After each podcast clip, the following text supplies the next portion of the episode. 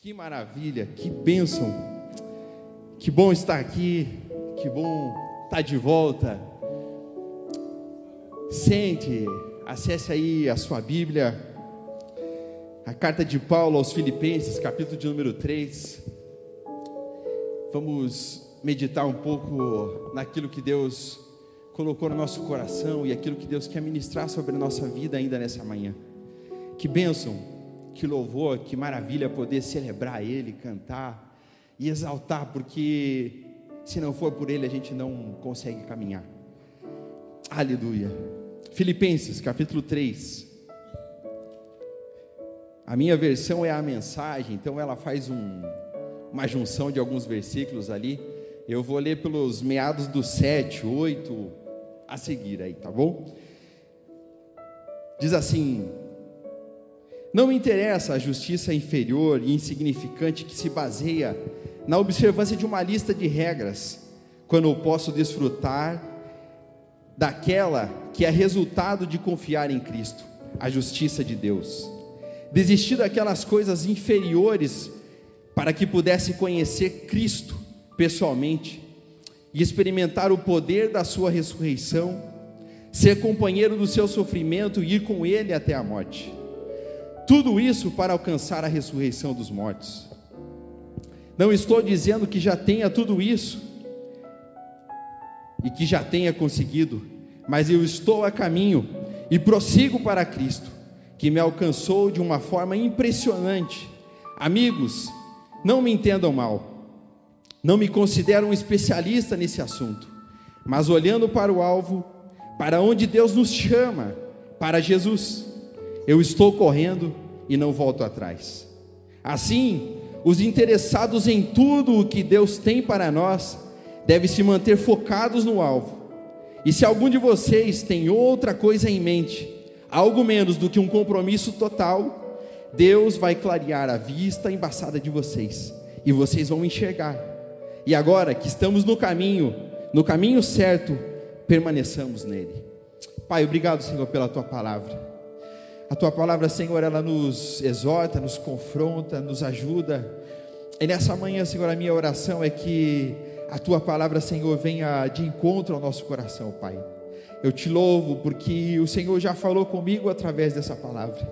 Mas agora, Senhor, cada pessoa que está ouvindo, Senhor, pela internet, pelas mídias, e nesse culto aqui, ó Pai, aqui presente, na tua casa, nós possamos continuar ouvindo a tua voz nós já celebramos a Ti, que seja a honra, a glória, o louvor, tudo para Ti, Pai.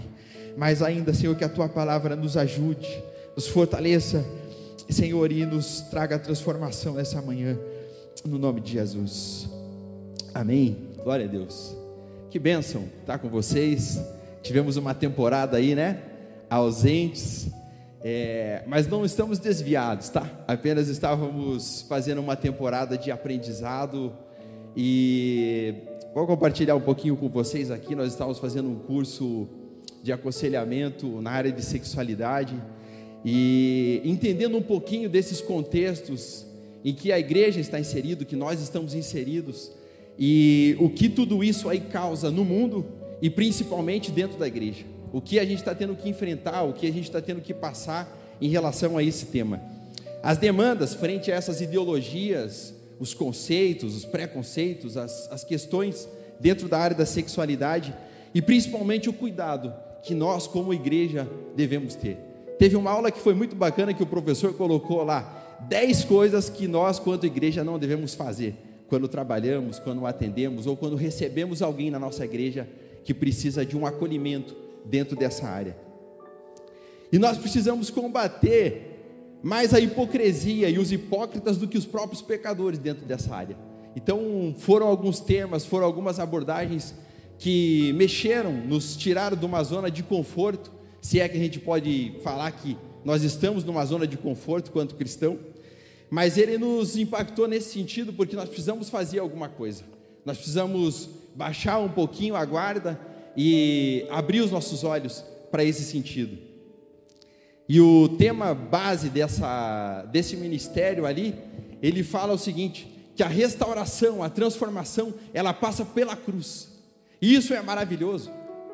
Porque, embora nós saibamos, a transformação, a reconstrução, a restauração dessas pessoas que têm alguma dificuldade dentro dessa área, precisa passar pela cruz.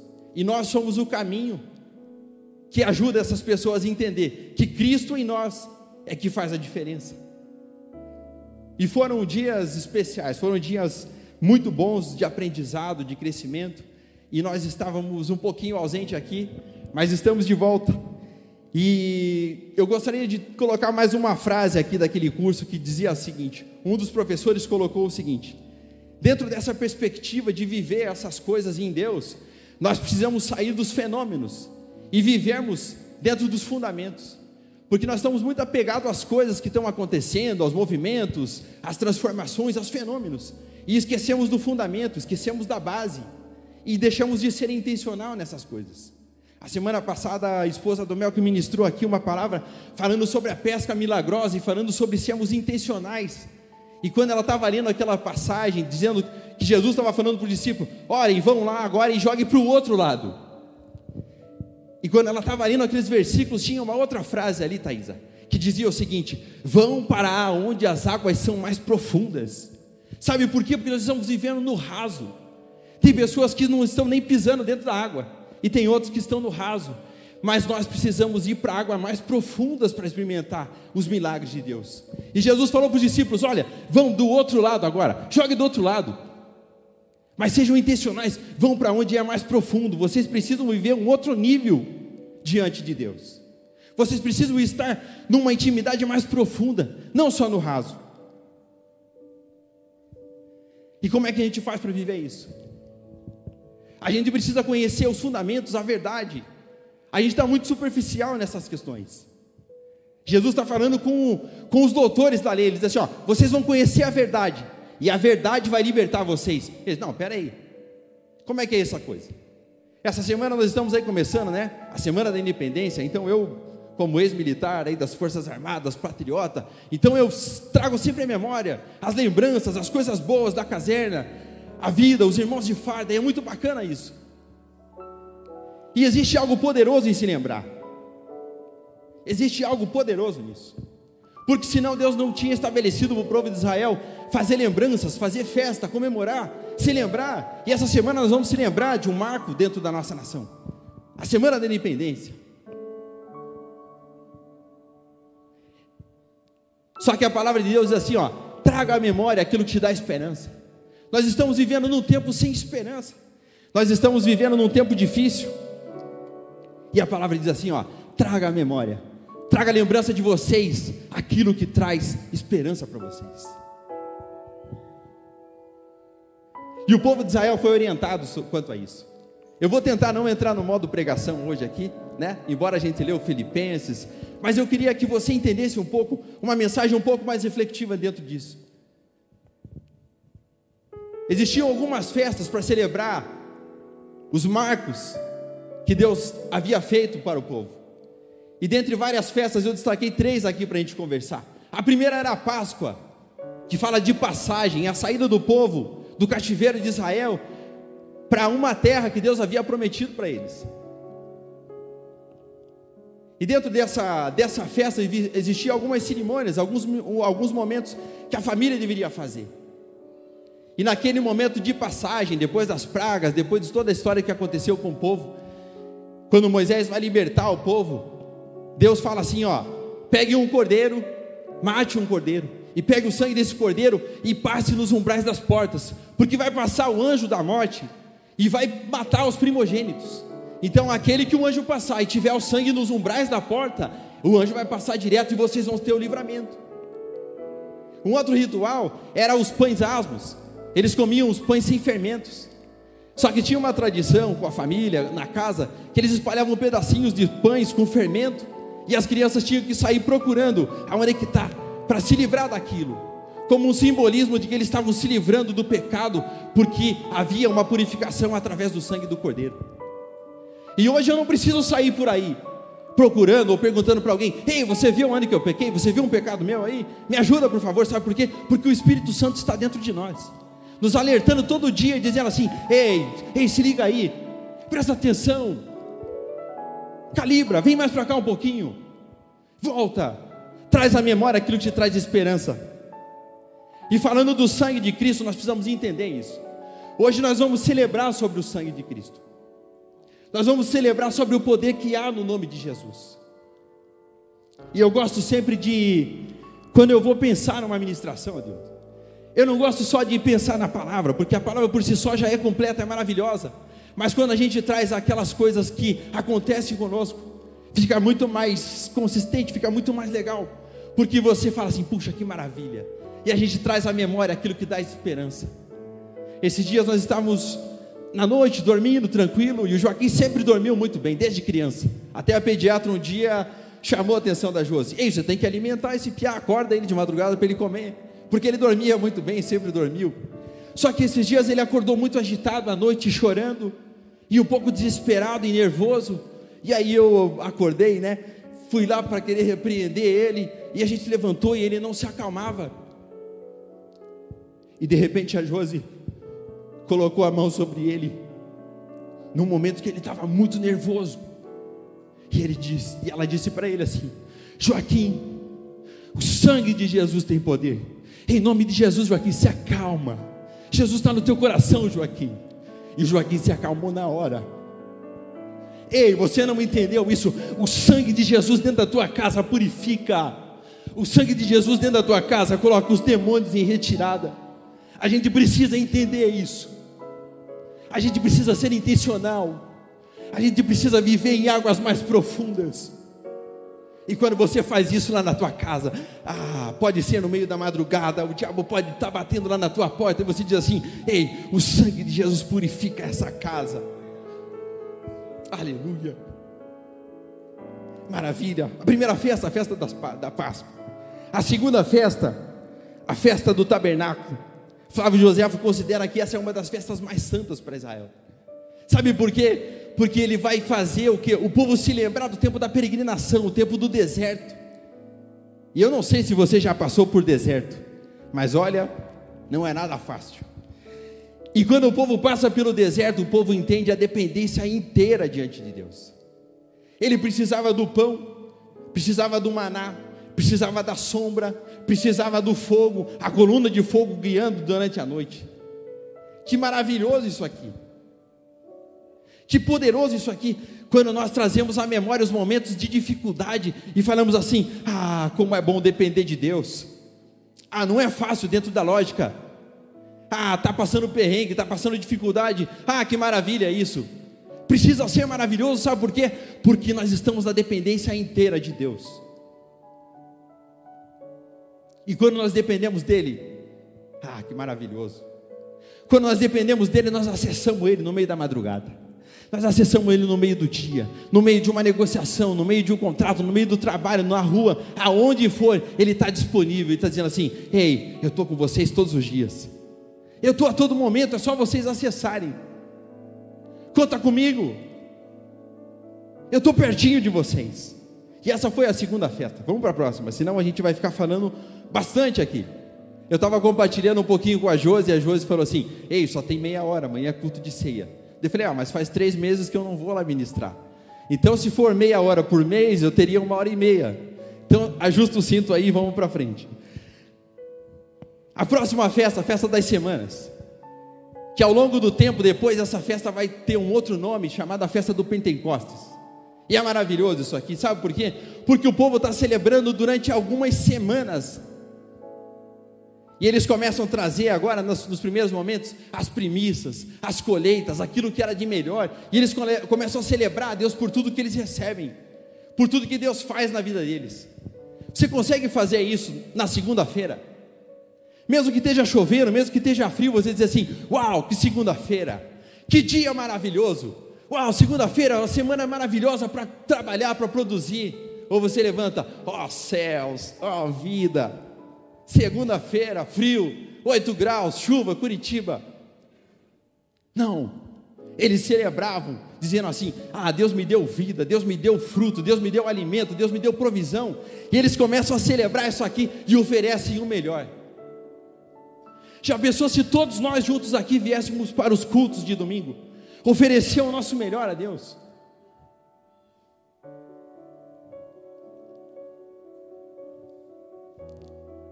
Depois eles foram evoluindo nessa festa e eles começaram a entender que a consequência da colheita era também consequência de obedecerem os mandamentos. E eles começam a celebrar esses mandamentos. E eles começam a entender porque a presença de Deus estava silenciosa no, no, período da plantação, no período da produção, e Deus se manifestava e trazia a melhor colheita. Se desse ruim no meio da colheita, eles passavam fome, até hoje, porque é uma região árida, é uma região deserto. E aí depois vai, vai aprimorando, vai tendo um ano, vai, vai, vai vindo as próximas festas, e eles vão se adequando quanto a isso. E aí, quando a gente vai para o livro de Neemias, a gente entende que agora eles começam a ler a palavra. O Dudu falou que maravilha é, porque quando a gente começa a ler a Bíblia, você quer ler mais. Você começa a pegar ritmo, você começa a pegar jeito, e fala: Eu vou ler de novo esse versículo, eu vou ler de novo essa palavra, eu vou estudar de novo isso aqui. E agora eles começam usar a Torá, os mandamentos, tudo aquilo que Deus tinha escrito para eles, eles começam a usar para celebrar as festas. E é muito provável que o Salmo 19 era citado por eles. Lá no livro de Neemias vai ter essa passagem, vai dizer como é que acontecia isso aqui. E eles começavam fazendo o seguinte: o escriba pegava o livro, pegava a Torá, e ele começava com todo cuidado, ele abria, tinha todo um ritual para aquilo. E ele começava dizendo assim: Ei, a palavra do Eterno é perfeita. A palavra do Eterno restaura a vida. A palavra do Eterno dá sabedoria àqueles que são simples. A palavra do Eterno alegra o coração. A palavra do Eterno ilumina os olhos. A palavra do Eterno permanece para sempre. Olha que promessa maravilhosa isso aqui. Passarão os céus, a terra, tudo que vai acontecer, mas as minhas palavras, a minha promessa, aquilo que eu deixei para vocês, não vão passar. E eles começaram a usar agora a prática da leitura nas festas. Imagina as semanas de louvores. Imagina a semana de oração. Imagina a semana de leitura da palavra. O que é que ia dar depois de 50 dias, que era o período da festa? O que é que poderia acontecer? Um exemplo disso aqui, o que aconteceu realmente, foi o dia de Pentecostes, que a gente mais lembra, Atos 2.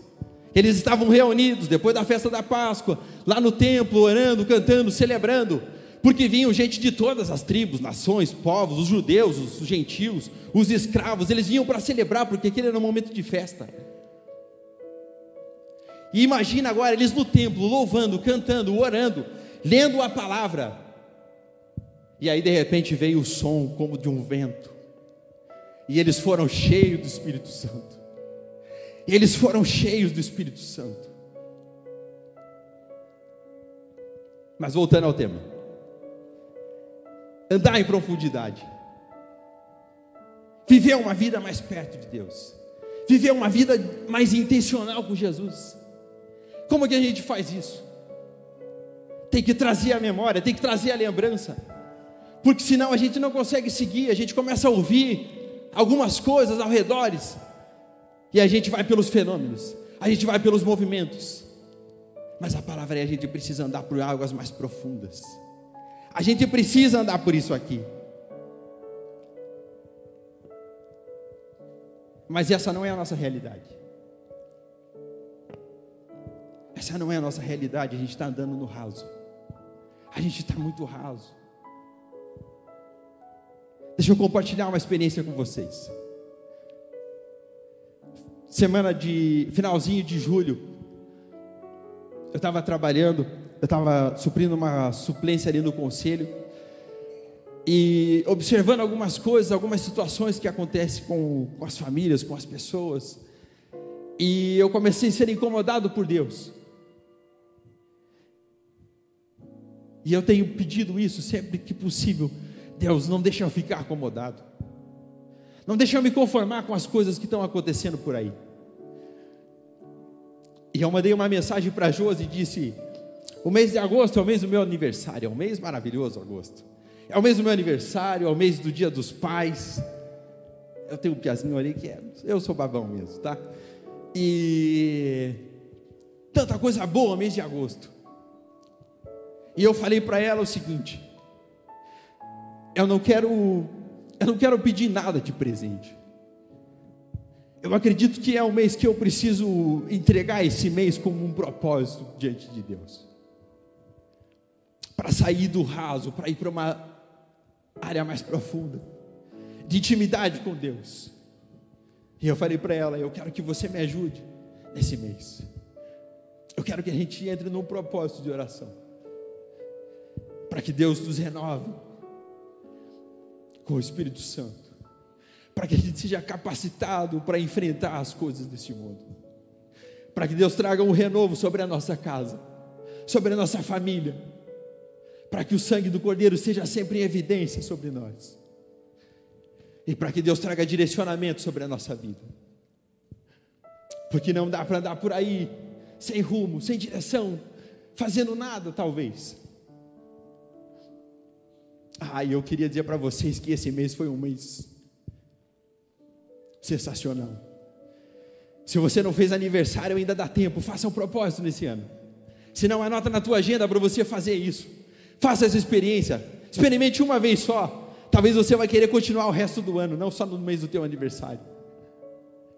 Sabe por quê? Porque quando você dobra os teus joelhos de forma intencional, Deus está dizendo assim: "Ei, eu tenho coisas grandes e incríveis para revelar para você". E eu presenciei coisas especiais nesse mês. E eu fui agraciado com presentes que dinheiro jamais pode comprar. Aleluia. Vamos para frente. Mas falando nessas coisas, Ageu capítulo 1. O profeta Ageu está dizendo assim: o Adildo pregou isso aqui um, um outro dia. Ei, olha para onde o caminho de vocês está levando vocês. Preste atenção, mas voltem. Peguem madeira. Subam a montanha. Edifiquem um templo. Voltem à adoração. Parem, mesmo que vocês estejam passando por tudo. Escolha entregar o mês do teu aniversário, a tua semana, seja lá qual for o teu propósito, entregue a Deus de forma intencional. Jeremias capítulo 6 diz assim: ó, voltem às veredas antigas. Pare no caminho, pare nas encruzilhadas. Quando estiver difícil, pare e pergunte para alguém: Ei, Adeildo, pastor, por favor, ora comigo. Amigo, me ajuda, por favor. Faz uma oração, me ajuda a voltar onde que estão tá as veredas antigas. Eu estou meio perdido aqui, eu estou meio desbaratado com as coisas que estão acontecendo com esse mundo. Mas me ajuda, por favor, eu preciso fazer uma calibragem aqui, eu preciso voltar às veredas antigas. E Paulo vai escrever para Filipenses e a gente entra no nosso tema. Senão eu vou pregar uma hora e meia mesmo. Paulo está dizendo o seguinte: ei, vocês estão aí esbarrando em alguns que estão colocando carteirada em vocês, dando credencial. Talvez eu pudesse fazer isso. Eu sou judeu de origem, tenho sangue azul, perseguidor da lei. Eu sou o cara, tenho um currículo que ninguém de vocês aí tem. Só que eu considero isso aí como esterco. E eu tomo uma decisão. Agora eu vou fazer o seguinte: eu vou desistir dessas coisas que são inferiores, dessas coisas que não fazem sentido, sabe para quê? Para tomar uma decisão de conhecer a Cristo, de, ser, de conhecer Cristo de forma humana. Quem foi esse cara? Quem foi realmente Jesus que deixou os céus? E habitou nessa terra, e ele falou assim: se eu tiver que morrer uma morte de cruz, eu vou morrer. E aí Paulo fala assim: cara, eu quero esquecer dessas coisas aí, essas coisas que são insignificantes, mas eu quero prosseguir para um nível mais profundo. Eu quero conhecer a Ele de forma íntegra.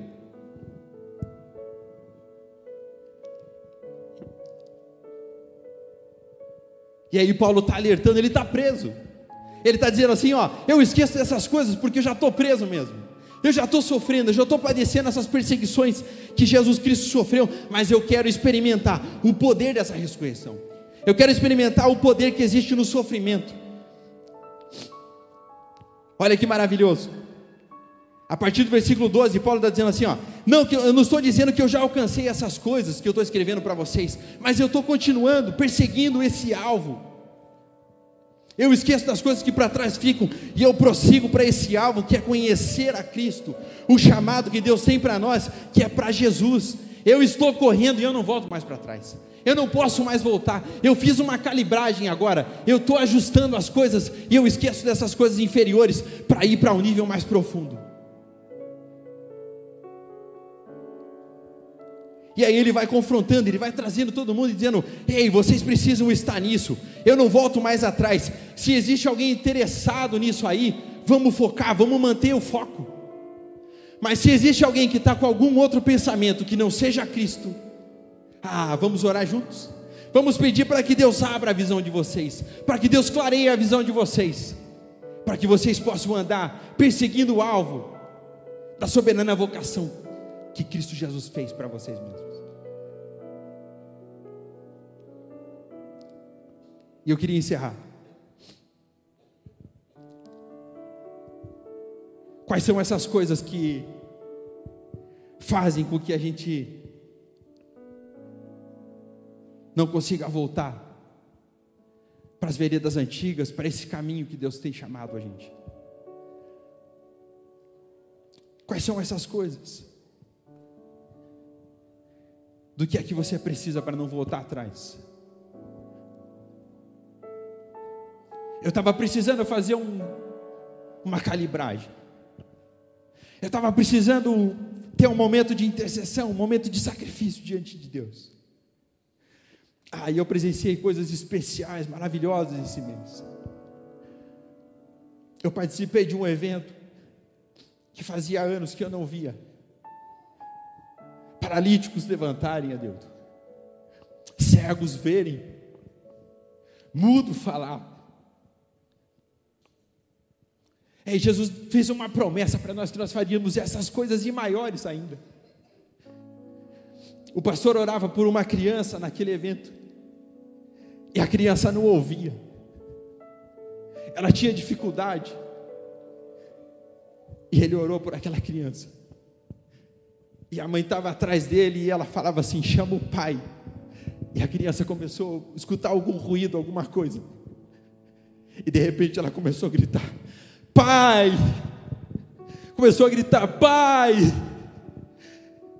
E a criança chorava e se alegrava procurando o Pai, gritando: Pai. Oh, talvez Deus queira fazer isso conosco. Talvez Deus queira curar os nossos ouvidos para ouvir.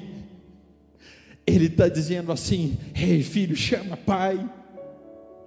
Chama pai pessoas sendo libertas, escravizadas pelo inimigo. Oh, qual é o chamado que você tem? Qual é a calibragem que você precisa fazer nesse dia? Hoje é o dia que nós vamos relembrar a morte de Cristo. Nós falamos de lembrança, de trazer à memória aquilo que traz esperança. A esperança do sacrifício de Cristo é que nós vamos encontrar um dia com Ele para viver toda a eternidade. E todos os dias nós precisávamos acordar e fazer um tempo com Ele. E uma palavra tinha que estar do nosso lábio. Ah, Maranata. Maranata. Ora, vem, Senhor Jesus. Essa semana nós passamos por alguns momentos muito difíceis. E às vezes eu brinco e falo: para o mundo que eu quero descer, porque não é possível. Mas não precisa parar o mundo. Nós temos que clamar juntos: Maranata, Maranata. Ora vem, Senhor Jesus. Ora vem, Senhor Jesus. Mas enquanto o Senhor não vem, nos leva para águas mais profundas. Oh, calibra a nossa vida para que nós possamos andar mais perto de Ti, Deus.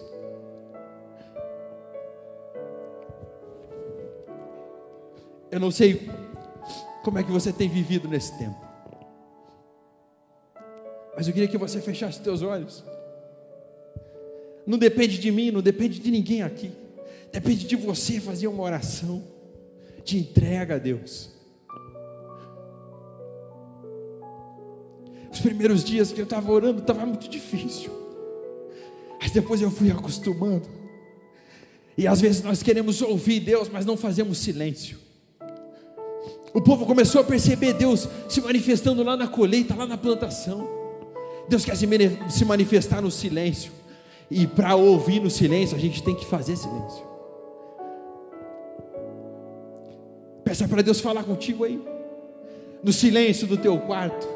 A orientação de Jesus é quando vocês quiserem falar comigo, entra no teu quarto em silêncio, quietinho, fecha a tua porta e peça em, em secreto a Deus, que Ele vai te ouvir. Elias estava na caverna e de repente veio um terremoto, um trovão, e ele pensou: Deus vai se manifestar aí. E Deus não se manifestou. Mas quando veio uma brisa suave, Deus se manifestou naquela brisa. Deus quer se manifestar quando você estiver lá no teu trabalho, quando você estiver na tua casa, quando você estiver passando por dificuldades. Ele está nos convidando para uma calibragem. Esqueçam das coisas que são inferiores. Paulo diz assim: Eu esqueço todas essas coisas. Tudo que eu posso ter eu troco para viver Cristo e ser achado nele. Se renda. Nada mais importa. Nada mais importa do que a presença de Deus. Ah, William, mas está difícil, as dificuldades estão acontecendo. Os problemas, você não conhece a minha vida. E também não me interessa conhecer. Só nos interessa. Só o que nos importa aqui é Cristo. Só o que nos importa é Cristo. Mas se você quiser que a gente ore junto, eu quero fazer isso com você agora. Se você quiser abraçar alguém aí do teu lado, se você quiser representar Deus na vida de alguém, faça isso. Deus quer nos usar para ministrar sobre as pessoas. Deus quer nos usar para acessar as pessoas. Às vezes as pessoas não têm acesso, mas elas estão do nosso lado, estão caminhando com a gente na igreja, no trabalho, na rua.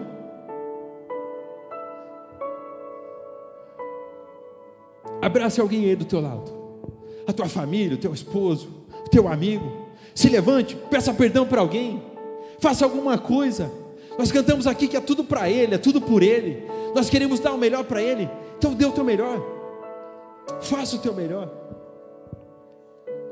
se entregue a Ele, se abra. Abra o teu coração para alguém. Ande com alguém, não ande sozinho. Não ande sozinho.